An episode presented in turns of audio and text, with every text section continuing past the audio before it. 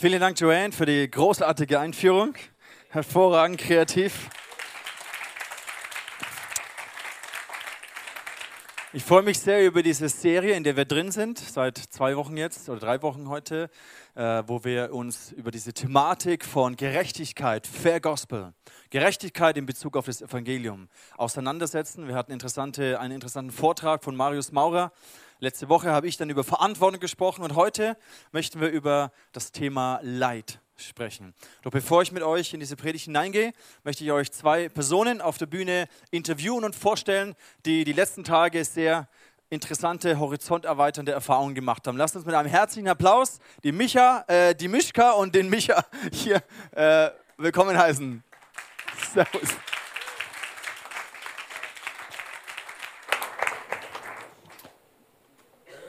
Habe ich jetzt gesagt, die Micha? Nee, ich habe gesagt, die, die Mischka und ja, geil. Der Michi. Michi. Super. Wie heißt du nochmal? Dani, ja, ich bin neu hier. Zum Glück habe ich nicht Simon gesagt, ne? Lass uns den Simon hier willkommen heißen. Absolut. Genau. Also, ähm, ich habe gehört, ihr seid heute erst aus dem Flugzeug ausgestiegen und direkt hierher oder fast direkt hierher gekommen. Was habt ihr die letzte Woche gemacht? Wo wart ihr unterwegs?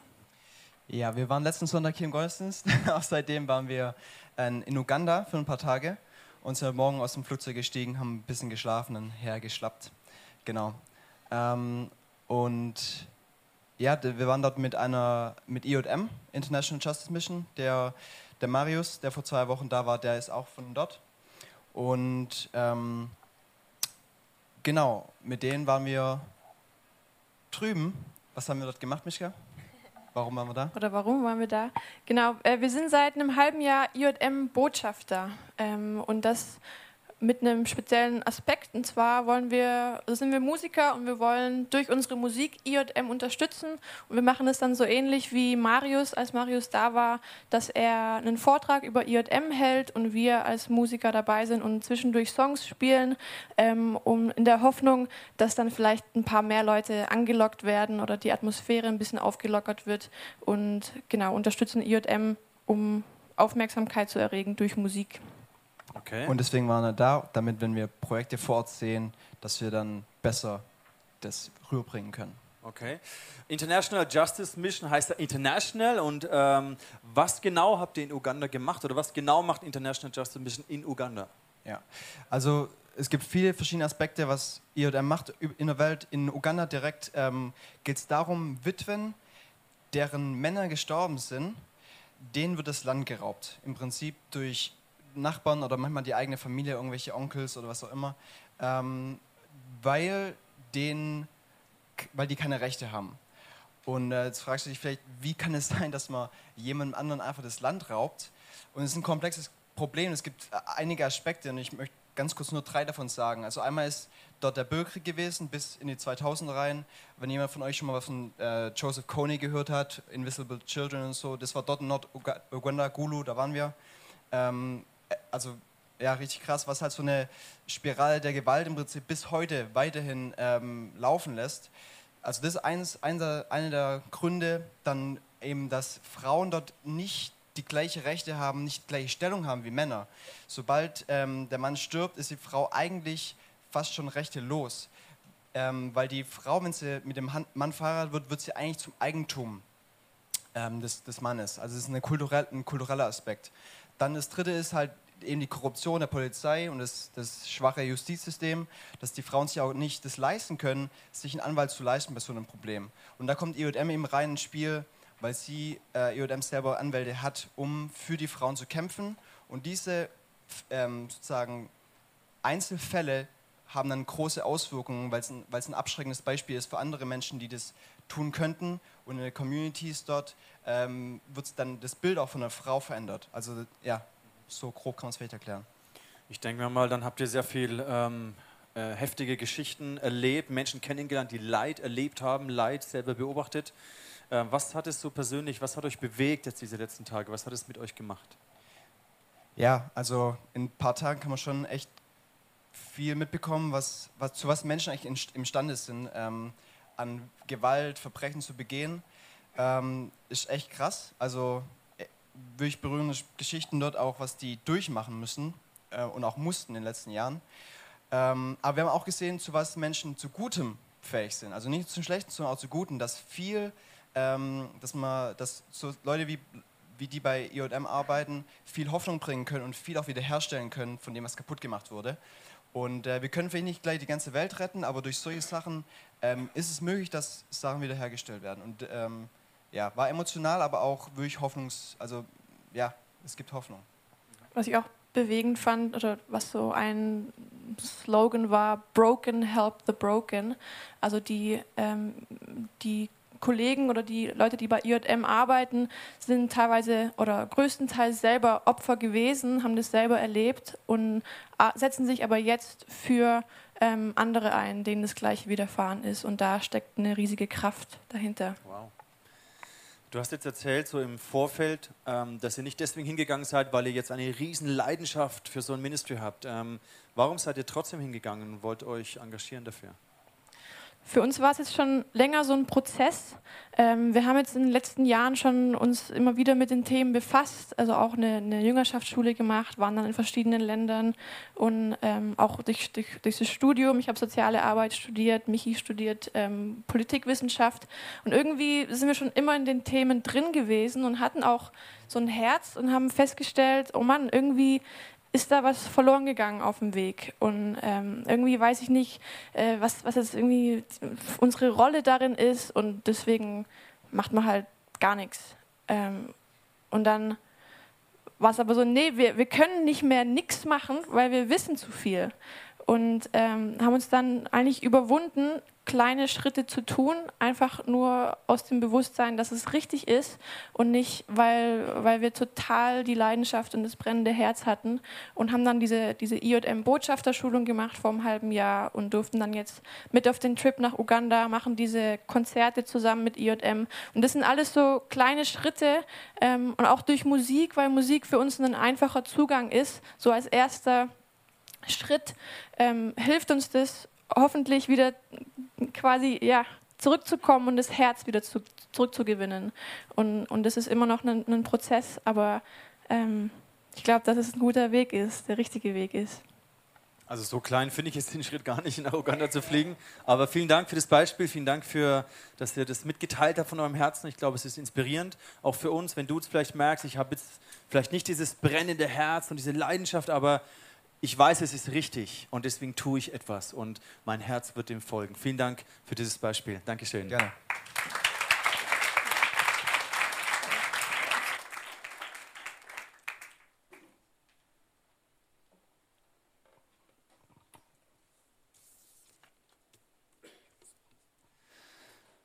Wo ich mich auf diese Predigt von heute vorbereitet habe, habe ich gemerkt, wie wie unfähig oder unqualifiziert ich mich eigentlich fühle, über das Thema Leid zu sprechen. Zum einen, weil ich jetzt nicht von mir aus sagen kann, ich habe eine ganz schlimme Kindheit und ich habe ganz viel Leid erfahren. Natürlich hat jeder eine Geschichte und auch ich bin durch Phasen durchgegangen, die sehr, sehr schwierig waren. Aber ich weiß, jeder hat seine eigene Geschichte. Jeder hat sein eigenes Bild, seine, eigenen, ähm, seine eigene Lebensgeschichte. Und ich habe gemerkt, ich bin so unfähig das zu beantworten, weil ich weiß, es gibt nicht einfache Antworten auf die Frage, warum lässt Gott Leid zu. Es gibt nicht eine Pauschallösung, womit plötzlich alles erklärt wird. Und was ich heute nicht möchte, ich möchte nicht eine einfache Antwort geben, einen theologischen Gedanken mitgeben, der dir vielleicht hilft, sondern ich möchte, ich möchte dich mitnehmen auf eine Reise, ich möchte dich mitnehmen auf einen Weg, wo du, so hoffe ich, am Ende dieses Abends mehr von Jesus erkannt hast und Jesus tiefer und mehr in deinem Herzen liebst. Und das Thema Leid für dich auch ein Thema geworden ist, mit dem, mit dem du lernen kannst, umzugehen. Und sehr häufig mache ich so, dass ich am, am Anfang äh, von der Predigt irgendwie Bilder zeige oder sowas und ich habe gemerkt, nee, ähm, es gibt keine Bilder von Leid. Natürlich gibt es massig Bilder im Internet. Du, du googelst und, und die Themen sind endlos. Aber man kann das nicht in Bildern ausdrücken, weil jeder hat seine eigene Geschichte. Und man kann auch das, was Menschen in diesem Leid erleben, man kann es auch nicht in dem Bild ausdrücken. Und deswegen möchte ich gar kein Bild zeigen, sondern einfach ähm, dir die Möglichkeit geben, deine eigene Situation, deine eigene Geschichte oder Menschen, die dir vielleicht lieb sind, ähm, in das mit hineinzunehmen. Und ich weiß, es, ist, ähm, es gibt zum Beispiel ein Buch, was sehr auch mit diesem Thema Leid, auch persönlichem Leid umgeht. Die, die Hütte ist jetzt auch gerade im, im, im Kino und so weiter ähm, und hilft Menschen, sich damit auseinanderzusetzen. Gott, warum? Wenn du schon länger als Christ unterwegs bist, ähm, hast du dir bestimmt schon mal diese Diskussion geführt mit Menschen, die nicht an Gott glauben, die gesagt haben, wie kann dieser Gott das Leid auf der Welt zulassen. Du hast bestimmt schon mal Menschen getroffen, die gesagt haben, ich kann nicht an diesen Gott glauben, der Leid auf dieser Welt zulässt, weil es so viel Leid auf dieser Welt gibt. Oder vielleicht auch dieser Gedanke, wie kann, wenn Gott sagt, dass er allmächtig ist und dass er liebend ist, wie kann ein allmächtiger und liebender Gott Leid zulassen? Das macht keinen Sinn. Entweder, wenn Gott das Böse und das Leid beenden, also wenn er es nicht beendet, wenn er es zulässt, obwohl er es könnte, dann ist er kein liebender Gott. Dann ist er vielleicht allmächtig, aber er ist nicht liebend. Oder der andere Gedanke, wenn Gott das Leid nicht beenden kann, obwohl er es möchte, ist er vielleicht ein liebender Gott, aber er ist nicht allmächtig. Egal von welcher Perspektive du es betrachtest, einen liebenden und allmächtigen Gott gibt es nicht. Das ist die Argumentation, mit der du vielleicht auch schon konfrontiert wurdest, die du vielleicht sogar selber von dir kennst. Diese Gedanken. Und ich muss sagen, sie sind nur allzu verständlich, oder? Man kann es eigentlich nachvollziehen, dass, dass Menschen so denken oder dass, dass wir selber manchmal so denken, Gott, ich, Gott, ich bringe das nicht zusammen. Ich verstehe das nicht. Und unsere persönliche Reaktion häufig oder von vielen Menschen ist die Reaktion darauf, dass wenn Leid passiert oder wenn sie Leid beobachten, dass sie den Glauben an Gott verlieren. Dass sie sagen, ich kann nicht mehr an diesen liebenden, allmächtigen Gott glauben. Dass sie Gott den Rücken zuwenden. Und der Punkt ist der, obwohl diese Reaktion verständlich ist, ist sie auf keine Art und Weise hilfreich. Den Glauben aufzugeben, bringt dich überhaupt keinen Millimeter weiter, mit diesem Thema Leid umzugehen. Es gibt dir keine Hoffnung. Du hast keine Möglichkeit zu lernen, das zu verstehen, damit umzugehen. Das ist nicht der richtige Weg. Warum nicht? Ich möchte dich mitnehmen auf eine, auf eine Gedankenargumentation. Martin Luther King Jr hat geschrieben in diesem Gefängnis in Birmingham, wo er war, Letter from Birmingham Jail, sehr bekannte Dokumente. Der einzige Weg, um herauszufinden, ob ein menschliches Gesetz gerecht ist, ist, wenn es ein übergeordnetes, göttliches Gesetz gibt, wenn es einen Gott gibt. Das ist die einzige Möglichkeit herauszufinden, ob dieses menschlich gemachte Gesetz gerecht ist oder nicht. Was meint er damit?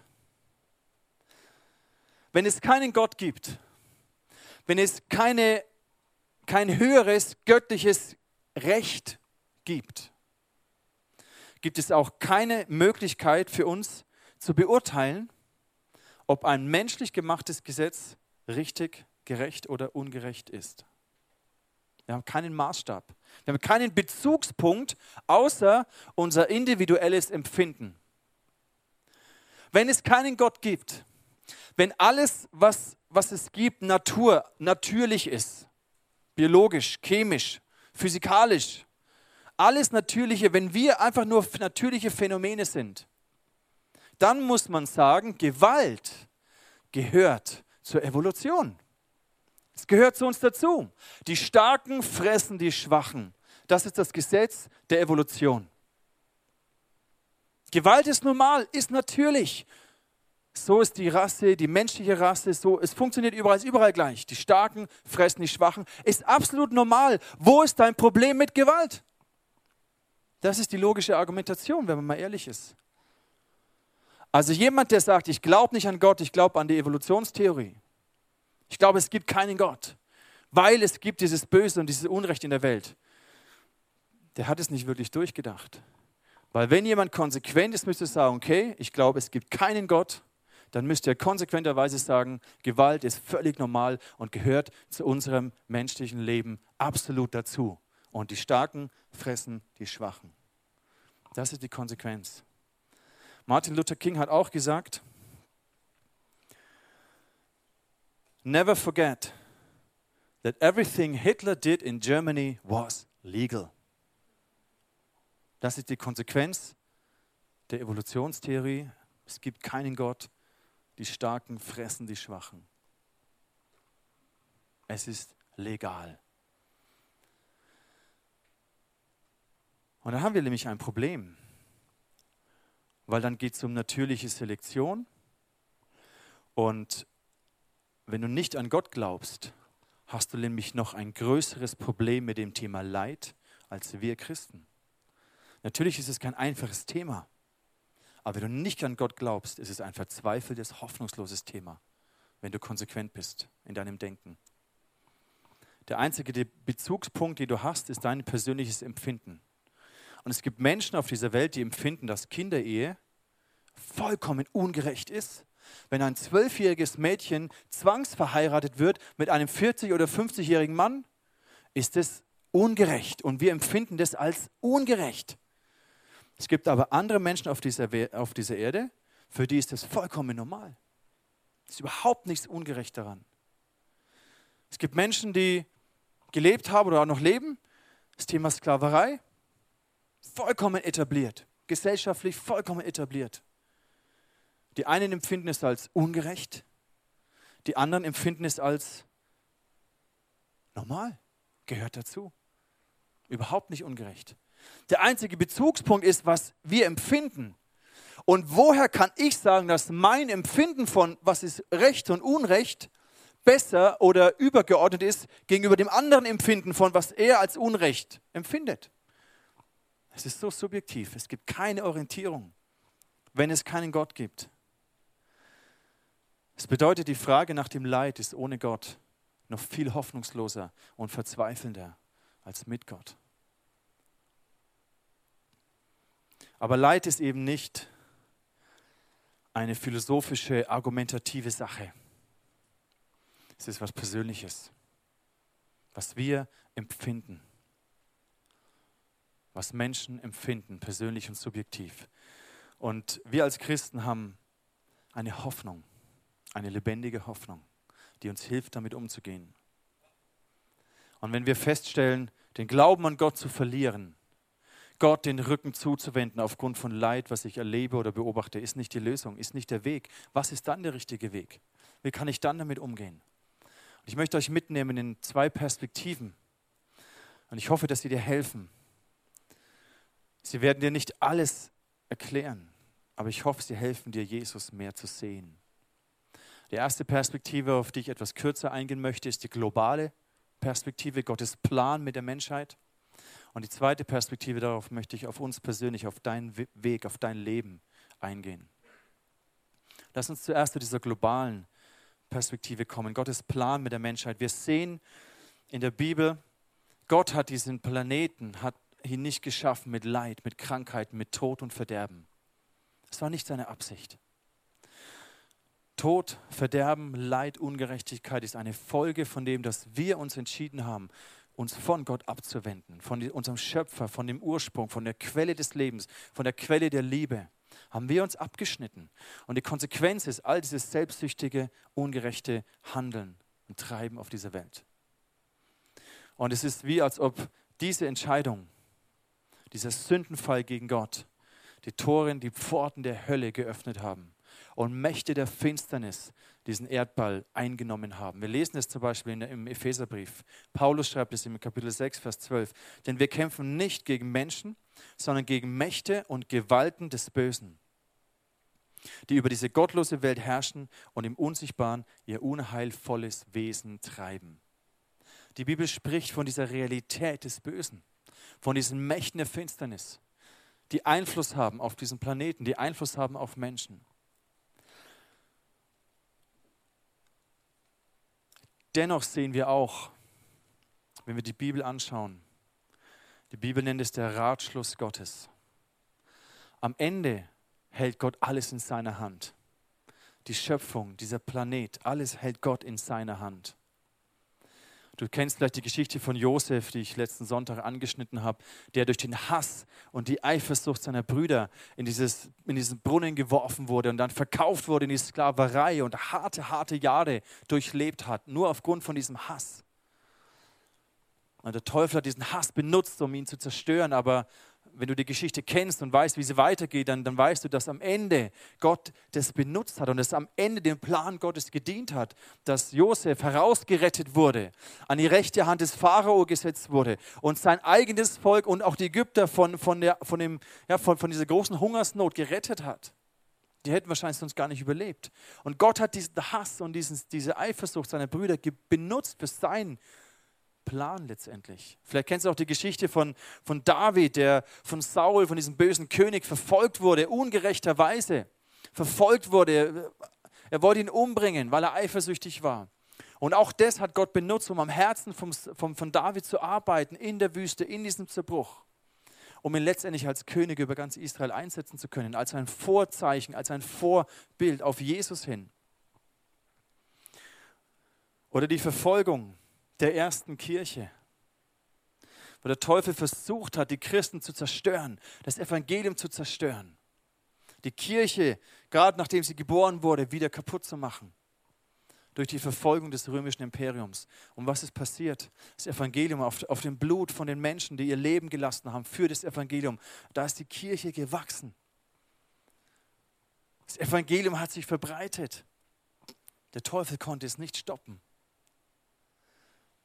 Oder lasst uns den, den Holocaust nehmen, wo der Teufel versucht hat, das Volk Gottes zu zerstören, zu vernichten, was letztendlich dazu geführt hat, dass der Staat Israel 1948 gegründet wurde und Israel, das Volk Gottes, die Juden wieder eine Heimat gefunden haben. Und das ist ein Teil von dem Plan, dass, dass Jesus zurückkommen kann. Also wir müssen anerkennen, dass wir manchmal den Plan Gottes nicht verstehen. Jesus spricht zu seinen Jüngern darüber. Er sagt in Markus 13, ihr werdet von Kriegen hören, davon, dass Kriege drohen.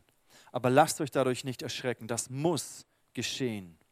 Doch es bedeutet noch nicht das Ende. Ein Volk wird gegen das andere kämpfen, ein Königreich das andere angreifen. In vielen Teilen der Welt wird es Erdbeben und Hungersnöte geben.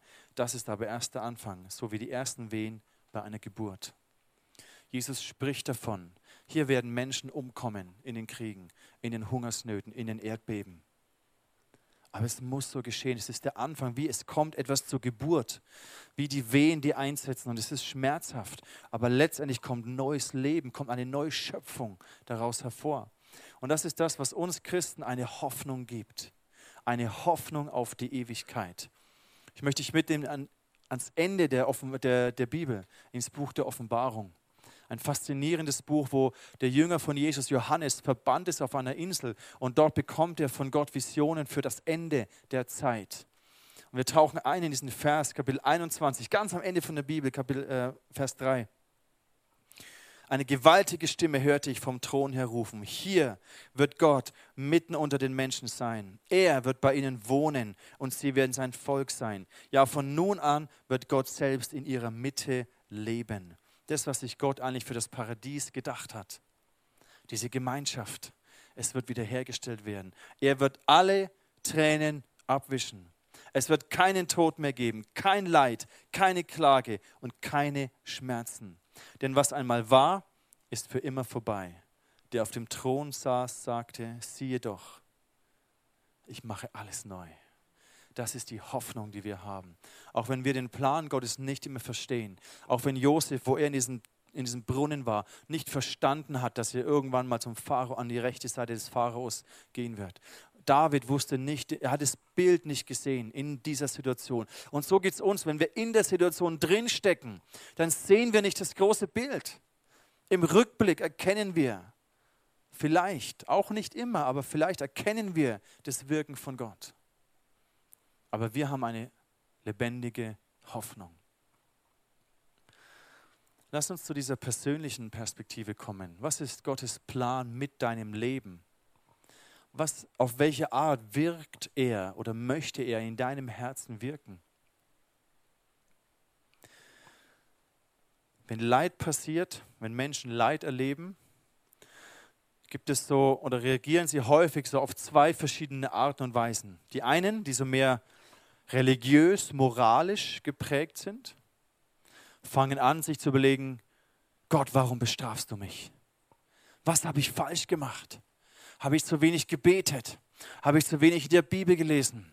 War ich zu wenig in der Gemeinde aktiv? Gott, warum bestrafst du mich? So eine religiös-moralische Sichtweise.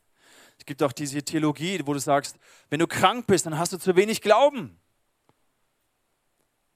Wenn es dir finanziell schlecht geht, dann musst du einfach glauben. Und es legt so eine, eine Last auf dich. Ich muss einfach mehr glauben. Ich bin selber an allem schuld. Ich muss mich mehr anstrengen. Ich muss mehr Gas geben. Ich muss mehr machen für Gott. Weil wenn ich mehr mache für Gott, dann geht es mir auch besser in meinem Leben. Gott, warum bestrafst du mich? Und die andere Herangehensweise ist so die, die zynisch-säkulare. Ja, das gehört halt zum Leben dazu. Das ist halt einfach Zufall. Das ist einfach Schicksal. Du musst dich dann dem Schicksal hingeben. Es gibt sowieso keinen Gott. Und wenn es ihn gibt, ist er nicht kompetent genug, um einzugreifen, oder er ist gleichgültig und es interessiert ihn überhaupt nicht, was hier auf dieser Erde passiert. Beide Wege, beide Herangehensweise sind absolut falsch. Die Bibel zeigt uns das. Und ich möchte mit euch eintauchen in das Geschichte von Hiob. Ich möchte ein paar Aspekte rausgreifen. Lass uns mal Hiob 1 lesen. Das ist im Alten Testament Hiob. Man weiß nicht genau, wann und wo er gelebt hat. Und es ist auf jeden Fall eine sehr faszinierende Geschichte, die hier dargestellt wird von einem sehr reichen Mann, den Gott gesegnet hat, der alles hatte, Ansehen, Familie, alles. Und jetzt lesen wir so eine Konversation zwischen Gott und zwischen Satan. Im ersten Kapitel, Vers 8. Der Herr erwiderte, dann ist dir sicher auch mein, mein Diener Hiob aufgefallen. Ich kenne keinen zweiten auf der Erde, der so rechtschaffen und aufrichtig ist wie er, der mich achtet und sich nicht zu Schulden kommen lässt. In der anderen Übersetzung heißt es, der mich fürchtet, der in Ehrfurcht vor mir lebt. Und Ehrfurcht ist nicht dieses Bild von Angst haben vor Gott, wie, wie wir es vielleicht meinen, sondern es hat etwas zu tun mit einer tiefen Achtung, mit einer tiefen Liebe, mit einem tiefen Respekt vor Gott. Und jetzt kommt eine interessante Antwort des Satans, und zwar im Vers 9. Überrascht dich das? fragte Satan. Er tut's doch nicht umsonst. Du hast ihn, seine Familie und seinen ganzen Besitz stets bewahrt. Seine Arbeit war erfolgreich und seine Herden haben sich gewaltig vermehrt. Aber versuch es doch einmal und lass ihm Hab und Gut verlieren. Dann wird er dich ganz sicher vor allen Leuten verfluchen. Auf den ersten Blick könnte man meinen, das ist ja, das ist ja schlimm. Das ist ja so, als ob der Teufel und Gott so ein bisschen Spielchen spielen mit dem Leben von Hiob. Gott, wie geht's noch? Auf den zweiten Blick, wenn man genauer reintaucht, erkennt man einige tiefe, interessante Wahrheiten. Das erste ist, dass Leid nicht von Gott initiiert ist. Gott schüttet nicht selber Leid aus und, und straft Menschen durch Leid sondern der Teufel initiiert Leid. Er bringt Leid. Wir haben vorhin gesehen, dass die Schöpfung, dass diese Mächte der Finsternis, dass wie die, die Pforten der Hölle geöffnet sind, dass eine geistliche Realität ist. Gleichzeitig sehen wir auch, dass es nicht so zwei Supermächte sind, die ebenbürtig sind.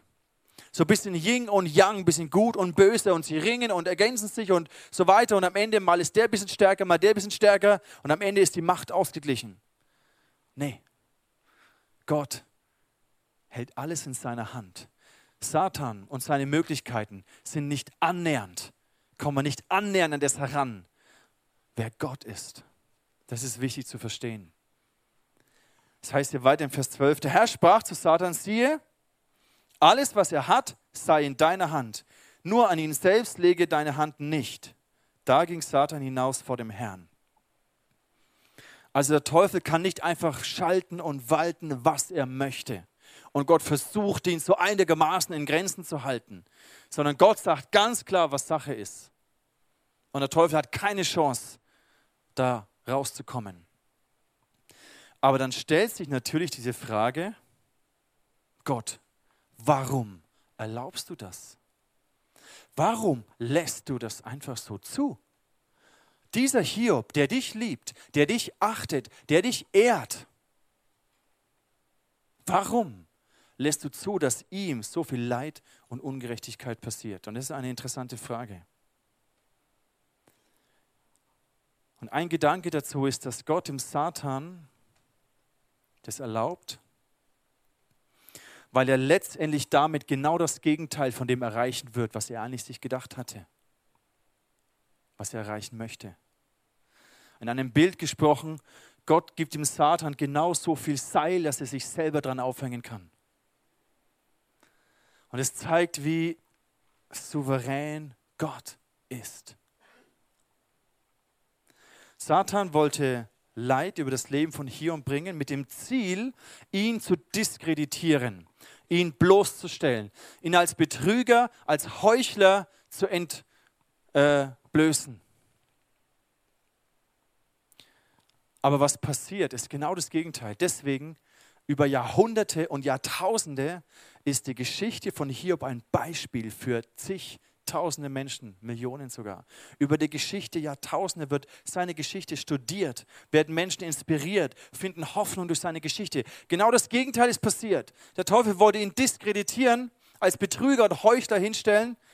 Und genau das Gegenteil tritt ein. Gott lässt dem Teufel genau so viel Raum, dass er sich am Ende selber daran aufhängt, genauso viel Seil. Gott hasst jede Form des Bösen. Gott hasst jede Form der Ungerechtigkeit, des Leides. Wenn die Frauen in Uganda keine Rechte haben, ist es nicht Gottes Idee gewesen. Er verabscheut diese Ungerechtigkeit. Er sieht es. Am Ende führt es dazu, dass Gott groß wird.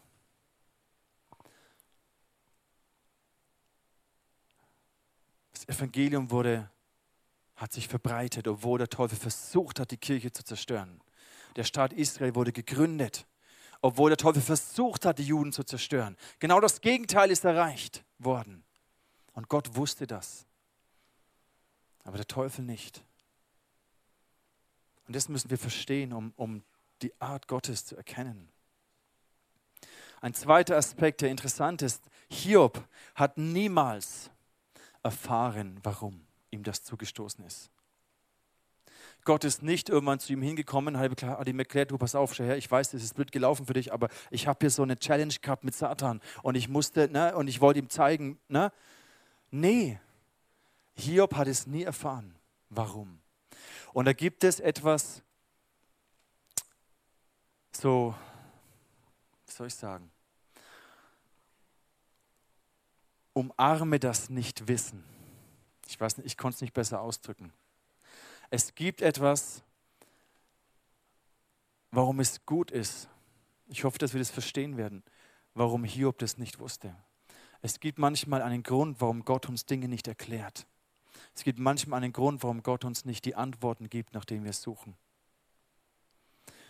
Umarme das Nichtwissen. Was meine ich damit?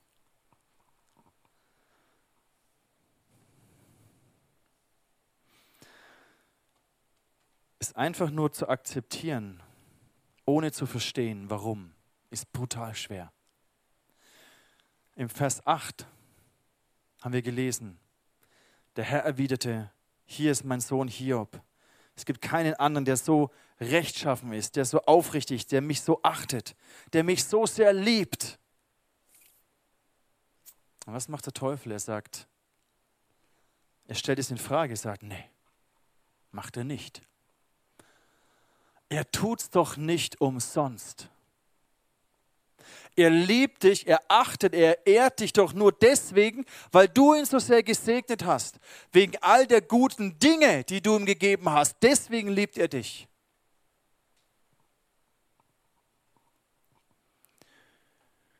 Aber nimm ihm mal sein Hab und Gut. Lass es zu, dass er es verliert. Dann wird er dich verfluchen. Und ganz ehrlich, ein Fünkchen Wahrheit ist da drin. Er hat nicht ganz Unrecht. Auch wenn wir uns anschauen, wenn wir unser Leben anschauen.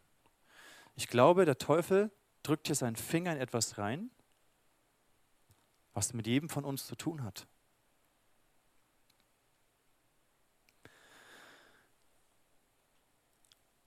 Vielleicht kennst du die Situation, oder vielleicht kannst du dir vorstellen, in einem Business als Führungskraft, und da gibt es so eine, so eine Party oder irgendwas, und da kommen Leute, die sind ganz freundlich und nett und interessiert an dir, aber du spürst genau, die wollen nur sich bei mir einschleimen, weil ich ihnen irgendwelche Türen öffnen kann und sie irgendwie im Business weiterbringen kann. Aber sobald sie merken würden, dass, dass ihnen dieser Kontakt mit dir nicht dient, nicht dienlich ist, haben sie auch sofort kein Interesse mehr an dir. Dann bist du genetworked worden, aber du als Person interessierst ihn überhaupt nicht, sondern nur das, was du ihm nutzen kannst. Oder vielleicht kannst du dir auch die Situation vorstellen, die Situation vorstellen, ein junger Mann, der sich an eine Frau ranschmeißt und super freundlich und charmant und sie mit Komplimenten überhäuft. Aber sobald er realisiert, hey Scheiße, die kriege ich nicht ins Bett, hat er kein Interesse mehr an ihr. Da denkst du, hey, bin ich hier ein Objekt? Da, um, um dir zu nutzen? Und wenn wir ehrlich sind, kennen wir das alle. Und Gott kennt es wahrscheinlich auch von uns. Und die Frage ist, lieben wir Gott? Einfach nur deswegen, aufgrund dessen, wer er ist? Oder lieben wir ihn und worshipen wir aufgrund der guten Dinge, die er gemacht hat in unserem Leben, die wir genießen, aufgrund des Segens? Und damit meine ich nicht, dass wir den Segen Gottes nicht, nicht genießen, uns daran freuen dürfen. Aber der Punkt ist der, Leiden ist manchmal der einzige Weg herauszufinden, was wirklich in meinem Herzen ist. Wenn die Dinge dieser Welt, sogar wenn der Segen Gottes die Quelle meiner Freude ist, die Quelle meiner Sicherheit, meiner Identität, dann wird Leiden dich dazu führen, weil Leiden bedeutet, dass dir Dinge weggenommen werden. Du verlierst, du bist vielleicht nicht mehr gesund oder Krankheit oder du verlierst deinen Job oder irgendwas passiert. Was diese Dinge, was die Quelle deiner Freude und deiner, deines Wertes, deiner Identität dargestellt haben, plötzlich werden sie dir genommen. Und was passiert ist, du wirst unglücklich, du wirst verbittert, du wirst verunsichert und du wirst ärgerlich gegen Gott. Warum nimmst du mir das? und es treibt dich weg von Gott. Wenn aber, und ich weiß, das ist einfacher gesagt als getan, und ich sage das nicht, weil es bei mir schon vollkommen so ist, sondern ich glaube, wir sind alle im gleichen Boot. Wenn aber die, die Quelle deiner Freude Gott ist, und wenn dir dann Leiden passiert und schwierige Situationen, dann drängt es dich, dann zieht es dich umso mehr zu dieser Quelle der Freude, der Sicherheit und des Friedens, unabhängig von deinen Umständen. Wenn deine Quelle Gott ist, wenn du von ihm deinen Frieden und deine Freude und deine Erfüllung bekommst, unabhängig von den Dingen, die er dir gibt, wenn diese Dinge dir genommen werden, drängt es dich hin zu Gott umso mehr, stärker als jemals zuvor. Und dann beginnen wir Jesus und Gott zu lieben auf eine tiefere Art und Weise, einfach nur deswegen, weil er ist, wer er ist. Und ich glaube, an diesem Punkt geht es Gott. Und manchmal braucht es diese, in Anführungszeichen, Leiden, damit, wir, damit unser Herz offenbar wird. Damit unser Herz, damit wir unser Herz reflektieren.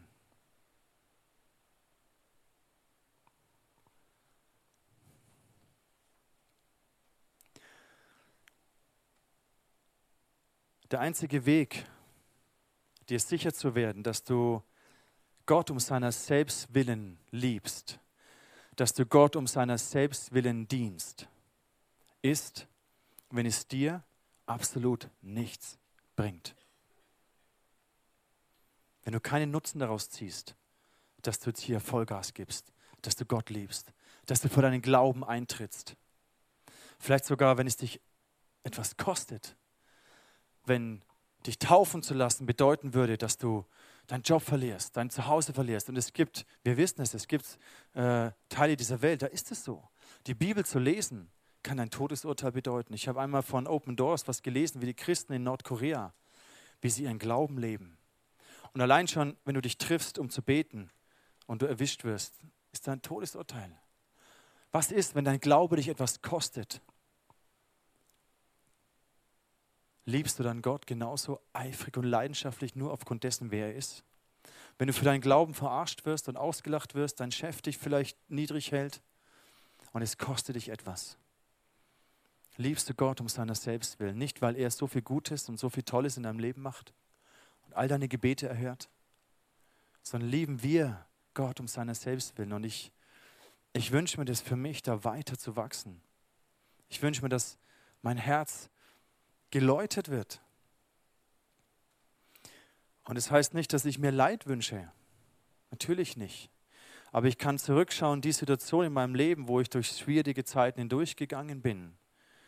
Und zum Glück jetzt habe ich nicht großes körperliches Leid oder Todesursachen erlebt, aber ich habe emotionale Sachen erlebt, die echt heftig waren. Wo ich auch Grund gehabt hätte zu verbittern oder zu verärgern. Aber letztendlich durfte ich dankbar sein, weil es hat, es hat mich verändert. Und wir sind alle in dem Prozess drin. Und vielleicht gibt es dir eine andere Perspektive auf die Frage, Gott, warum? Und immer die Antwort zu bekommen, wäre einfach. Weil wenn, ich, wenn Hiob gewusst hätte, hey, jetzt gehe ich hier durch eine Scheißzeit durch und danach wird alles doppelt so gut wie vorher. Ich meine, Gott hat ihn hinterher gesegnet, viel mehr als vorher. Und wenn wir das gewusst hätten, aha, okay, da gibt es gerade so ein Battle und naja, okay, ich muss jetzt halt durch, am Ende wird alles prima, dann gehen wir da durch, auf, auch nur wiederum deswegen, weil am Ende ja alles wieder gut wird und weil wir ja wieder mehr Segen dann bekommen. Aber wenn wir nicht wissen, warum, und trotzdem Jesus einfach lieben für das, wer er ist, ihm einfach dienen für das, wer er ist, egal ob es mir etwas bringt oder nicht, dann wird unser Herz verändert. Wie können wir damit umgehen? Was mache ich jetzt? Was hat Hiob gemacht? Das heißt weiter hier, er fiel zu Boden, also als, als er all diese Nachrichten gehört hat, diese Schreckensnachrichten, dass seine Familie umgekommen ist und sein Dings gab, alles, alles diese Zerstörung, dann sagt er, nackt bin ich zur Welt gekommen und nackt verlasse ich sie wieder. Herr, du hast mir alles gegeben, du hast mir alles genommen, dich will ich preisen.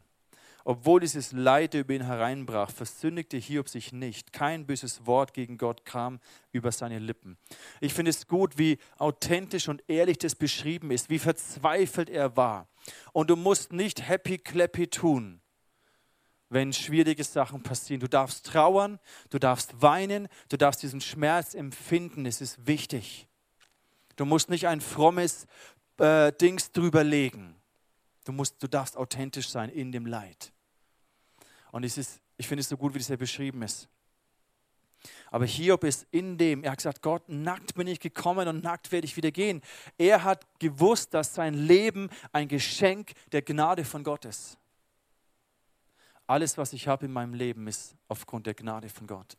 Nichts davon habe ich mir verdient. Er hätte auch sagen können, Gott, ich habe so hart für dieses Business gearbeitet und jetzt ist es kaputt. Ich habe so, es war so anstrengend, meine Kinder zu erziehen und jetzt sind sie tot. All das habe ich gemacht und du nimmst es mir weg.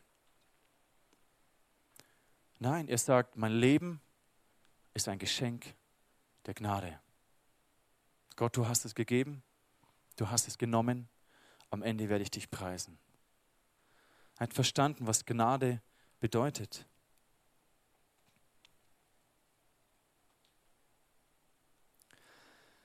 Und es gab Jahrhunderte später hat der Teufel wieder eine Person, die unschuldig war, angegriffen und ihr Leid zugefügt. Ein Mensch, der nichts anderes gemacht hat, außer Gott zu dienen. Das Interessante ist, diese Masche vom Teufel hat schon mal funktioniert. Im Garten Eden hat der Teufel gesagt zu Adam und Eva, hey, Gott ist nicht wirklich gut. Er liebt euch nicht wirklich. Deswegen hat er euch verboten, von diesem Baum zu essen. Zu, zu Gott sagt Hiob, äh, äh, Satan zu Hiob, hey, Hiob liebt dich nicht wirklich. Weißt du, er stellt es so in Frage. Und der Punkt ist der, wo der Teufel zu Gott gekommen ist und Hiob angeklagt hat und gesagt hat, hey, der liebt dich nicht wirklich wegen deiner selbst, sondern nur wegen den Dingen. Da war ein Fünkchen Wahrheit drin. Aber Gott hat es abgelehnt, hat ihn zurückgewiesen. Als der Teufel zu uns gekommen ist und gesagt hat, hey, Gott liebt dich nicht wirklich, haben wir das angenommen und diesen Apfel gegessen. Obwohl kein Fünkchen Wahrheit in dem drin war, was der Teufel über Gott gesagt hat. Und einige Jahrhunderte später, da ist dieser Mann, dieser Gerechte, dieser Gottliebende, dieser ehrfürchtig vor Gott wandelnde. Und er investiert sein ganzes Leben, um Gott gehorsam zu sein, um Gott zu dienen. Und am Ende seines Lebens hängt er nackt mit nichts am Kreuz, abgelehnt, verachtet, alleingelassen, hängt er dort. Und man kann nicht sagen, dass ihm das irgendetwas gebracht hätte hier auf dieser Erde, dass er sein ganzes Leben Gott gegeben hat. Dass er nur Gutes gemacht hat, allen Menschen gedient hat. Es hat ihm nichts gebracht. Am Ende seines Lebens war er nackt, bloßgestellt, verachtet. Warum hat Jesus das gemacht? Er hat die Herrlichkeit beim Vater im Himmel gehabt. Es gibt nichts, was keinen Nutzen, den er von diesem Dienst für Gott hier auf dieser Erde bekommen hätte. Und wisst ihr, was interessant ist? Am Ende seines Lebens stirbt Jesus mit der Frage, warum? Warum Gott? Mein Gott, warum hast du mich verlassen? Und Hiob hat häufig sich von Gott verlassen gefühlt, obwohl er es niemals war. Du fühlst dich vielleicht auch manchmal von Gott verlassen, obwohl du es niemals bist. Jesus, er war verlassen. Gott hat sich abgewandt von ihm, weil er die Sünde nicht mehr ertragen konnte, die auf Jesus gelegt wurde.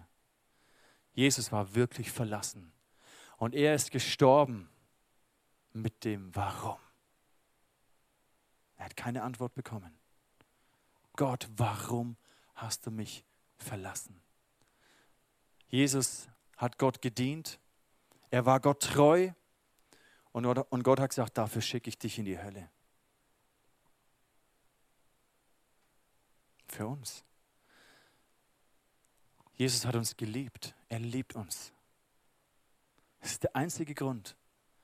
Nicht, weil es ihm irgendeinen Nutzen gebracht hätte, die Ehre von Menschen, den Status, Reichtum. Es hat ihm nichts gebracht, was er nicht eh schon gehabt hätte im Himmel. Aber er war bereit, uns einfach nur wegen unser Selbst zu lieben. Nicht wegen dem, was wir ihm bringen oder wie wir ihm nützlich sein könnten, Einfach nur aufgrund unserer selbst. Und wenn wir diese Liebe sehen im Evangelium, wenn wir diese Liebe ergreifen im Evangelium, dann gibt es uns Mut, an diesem Gott dran zu bleiben. Sogar wenn wir mit dieser Frage sterben, Gott, warum? Sogar wenn du hier auf dieser Erde niemals verstehen wirst, warum. Aber es gibt dir eine Hoffnung zu wissen, Gott wird die Tränen abwischen. Er wird jeden Schmerz wegnehmen. Das ist die Hoffnung, die wir haben. Und diese Hoffnung hilft uns, durch alles durchzugehen. Unser Herz immer wieder Gott hinzuhalten. Gott, liebe ich dich wegen dem, was du mir bringst, wegen dem Nutzen, den ich habe? Oder liebe ich dich einfach nur wegen dir selbst? Diene ich dir, weil ich dadurch vor Menschen gut dastehe? Oder diene ich dir, auch wenn es mich, mir gar nichts bringt, auch wenn es mich alles kostet? Diene ich dir wegen deiner selbst? Ich möchte schließen mit diesem letzten Satz. Jesus hat gelitten. Nicht damit wir nicht mehr leiden müssen, sondern damit, wenn wir hier auf dieser Erde leiden, wir ihm ähnlich werden. Nimm diesen Gedanken mit nach Hause. Nimm diesen Gedanken in diese Anbetungszeit mit. Wir wollen uns bewusst noch Zeit nehmen, noch wo, sagen, hey, das ist so wichtig.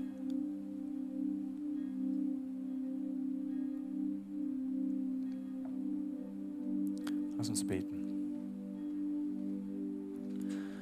Jesus, ich danke dir, dass wir dich kennen dürfen. Und vielleicht siehst du auch die Menschen hier, die so viel Zweifel und Fragen haben. Gott, warum? Ich kann dir nicht vertrauen. Ich kann nicht an dich glauben, wenn du das Leid zulässt. Gott, und du siehst diesen Schmerz, der damit verbunden ist. Und ich danke dir, dass du uns trotzdem liebst und annimmst, wie wir sind. Gott, und wir haben nicht die Antworten, die wir uns manchmal wünschen. Aber hilf uns in diesem Nichtwissen zu vertrauen, dass du gut bist. Tröste uns. Du bist der Tröster. Schenk uns Trost, schenk uns Zuversicht. Hilf, dass wir wenn Dinge dieser Welt, die uns wichtig sind, uns genommen werden, dass wir umso näher an dein Herz kommen und dass du allein die Quelle unserer Freude, unserer Sicherheit und unseres Friedens wirst. Und Heiliger Geist, wenn wir jetzt in diese Worship-Zeit hineingehen, bitte ich dich, wirke du in unserer Mitte. Schenk du Trost, schenk du Heilung, schenk du Offenbarung vom Evangelium, wie sehr du uns liebst und wie viel wir dir bedeuten. Danke, Heiliger Geist.